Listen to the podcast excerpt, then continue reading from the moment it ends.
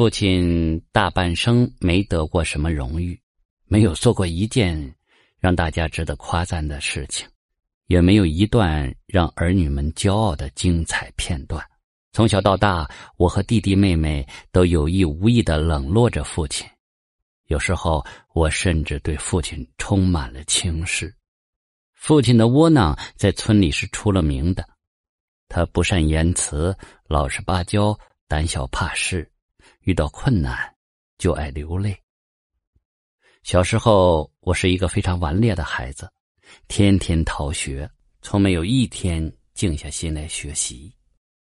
每到年终，父亲总是抄着手站在家门口，眼巴巴的望着邻家的孩子捧回一张张三好学生的奖状，而我却总是低着头，两手空空的回家。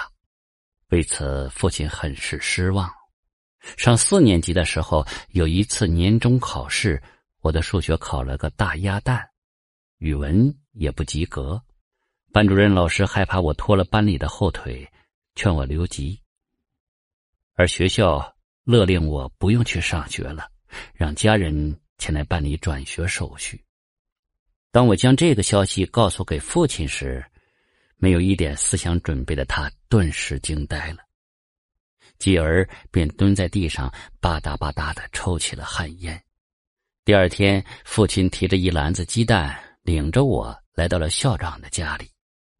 任凭父亲磨破了嘴唇，可是校长还是坚持让我转学。这孩子学习太差，跟不上。校长有点不耐烦了，劝我们回去。这时。令我终生为父亲感到屈辱的一幕出现了。父亲突然扑通一声跪下，流着眼泪说：“校长，您就看在我这张老脸的份上，将这我这娃留下吧。如果下学期他拿不到三好学生奖状，您再开除他，行吗？”父亲的这一壮举，虽然使我免遭转学的厄运，但是那时候我却认为，父亲给家人丢尽了脸。父亲下跪的事很快就像长了翅膀，传遍了整个的校园，我成了人们嘲笑的跪读生。那一段时间里，我发了疯似的学习，但年少的我不感激父亲，认为父亲是个窝囊透顶的人。第二年，当我把平生获得的第一个三好学生的奖状交给父亲时，他竟然像喝醉了酒似的，在那两间简陋、巴掌大的小草房里转来转去的，对母亲还不停的唠叨着：“哎，贴在哪里好啊？啊，贴哪儿呢？”最后，父亲决定贴在他炕头的墙上。父亲用图钉摁好之后，反复的摸着我的头：“山子啊。”哎，什么时候你的奖状能把这面墙给贴满呢？以后的岁月里，我每年都能带回几张三好学生、优秀团员之类的奖状。父亲总会庄重的把它们一一的贴好，并且时间顺序井井有条。土墙上的奖状成了那两间穷的连一张年画都没有的小草房里唯一的一道风景。每当家里来了客人，父亲总是把人领到那张土墙前参观，并且摇头晃脑的拖着长枪给人家念上几张。有时候还拿到村上去向人家炫耀。看到父亲的这些表演呢，我心里感到滑稽可笑。高一那年，我在全县语文竞赛中获得了一等奖。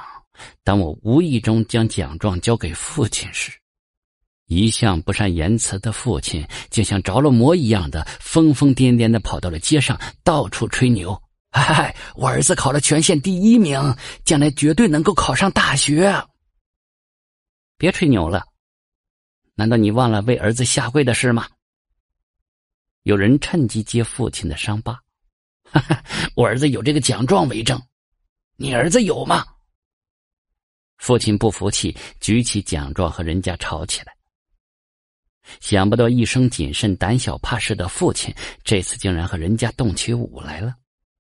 这是他有生以来第一次和外人打架，最后的结果可想而知。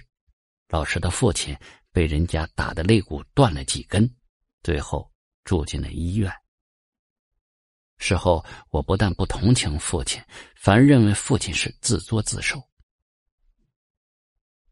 待父亲出院回家之后，我压在心头多年的火终于爆发出来，冲着父亲大声的吼道：“爹呀，你以后不要再这样丢人现眼了，行不行啊？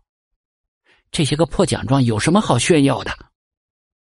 你被人家打成这样，这不都怪你吹牛惹的祸吗？”父亲低着头，一声不吭。那表情啊，就像是一个做错了事的孩子。我是越说越气，随手从墙上撕下了几张奖状，边数落父亲，边撕得粉碎。这时候，我发现父亲的眼里蓄满了泪水。第二天，令我惊异的事情发生了。我发现昨天被我撕碎的奖状又被人一点一点的粘了起来，重新又被人贴到了原来的位置上。母亲告诉我说：“你别跟你爹过不去了，他窝囊了一辈子，你又不是不知道。为了这几张撕碎的奖状啊，你爹流着泪整整拼了一个晚上。”听了母亲的话之后，我心想。父亲窝囊了大半生，没得过什么荣誉，大概是借女儿的奖状来满足自己的虚荣心吧。数年之后，我和妹妹成全了父亲的愿望，考上了大学。父亲收集奖状的劲头也就更足了。待我参加工作之后，那面黑乎乎的土墙已经被父亲用花花绿绿的奖状和证书贴满了。每当看到这面土墙，我就想，这些年来，父亲辛辛苦苦的摆弄着这些奖状，到底是为了什么呢？我甚至怀疑父亲是不是有点心理变态。直到后来发生的一件事情，我才真正的对父亲有了些了解。那一年，我参加某机关的招考，由于多种原因，我名落孙山。为此，我失望极了，从城里。赶回到乡下的老家中，不久便大病了一场。当我从昏迷中醒来的时候，只见母亲在旁边落泪，父亲端着一碗热气腾腾的鸡汤送到我嘴边：“孩子，你都两天没吃东西了，趁热吃下去吧，别再想考试的事了。你还年轻，还有机会。”望着父亲用枯柴似的手送到唇边的那碗鸡汤，我想起了这么多年自己在陌生的城市里打拼生活的艰辛，想起了考试时那些纨绔子弟利用父母的职权取代我的情景。我不知道哪里来的那么大的力气，愤怒的坐起来，一巴掌把父亲手中的碗打翻在地，还大吼了一声：“我不吃！”霎时，那碗鸡汤洒了一地，碗也碎了。父亲对这一切是没有一点思想准备的。他用他那双苍老的眼睛惊诧的望着我：“孩子，你怎么了？”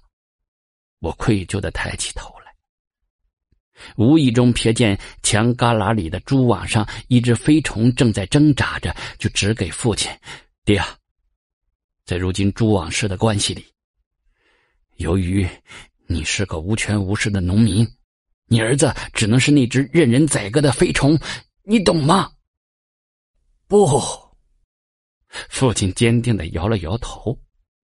那张蜘蛛网只能粘住像苍蝇、蚊子一类的飞虫，却粘不住鹰。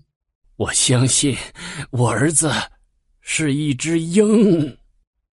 说完这话，父亲已经泪流满面。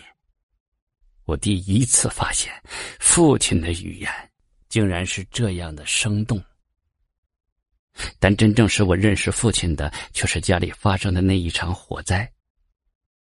据母亲讲，那场火灾是因为邻家的孩子玩火，不小心点着了自家的房子，我家的房子也跟着遭了殃。当时父亲刚从田里回来，二话不说，扔下这锄头，便闯入了那两间烈焰腾腾、浓烟滚滚的小草房里。母亲和周围的邻居都惊呆了，都在想窝囊了大半辈子的父亲哪来这么勇敢果断？难道这几间破屋里藏着比他生命还重要的宝贝不成吗？大约过了几分钟，父亲满身是火，摇摇晃晃的跑了出来，一双胳膊紧紧的护着胸口，好像怀里揣的是一件稀世珍宝似的。就在父亲跑出来没几步，忽然身后轰隆一声闷响，那两间草房惨然倒下，父亲也忽然昏厥过去了。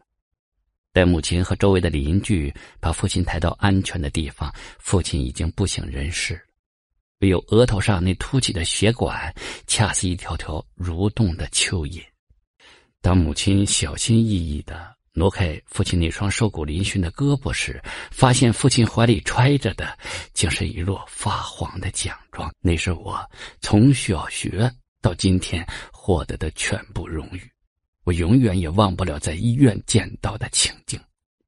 父亲昔日那浓浓的眉毛、稀疏的头发、乱蓬蓬的胡子，全都烧焦了，身上也被烧伤了多处。原来的肺病更重了，不停的咳嗽着。他睁开那双苍老无力的眼睛，慈爱的注视着我，用微弱但是坚强的声音告诉我：“孩子，你的那些奖状，一张也没烧着。”待我们房子盖好了之后，再重新贴上。我的眼泪吧嗒吧嗒的掉了下来。那一刻，我终于明白，儿子本身就是父亲的作品。儿子的每一点成绩，每一分进步，都是贴在父亲心头的奖状。儿子的成功，就是父亲终生渴望、梦寐以求的莫大荣誉。这时候，我才明白，父亲原本并不窝囊。为了儿女的前途，那父爱何计生死荣辱啊！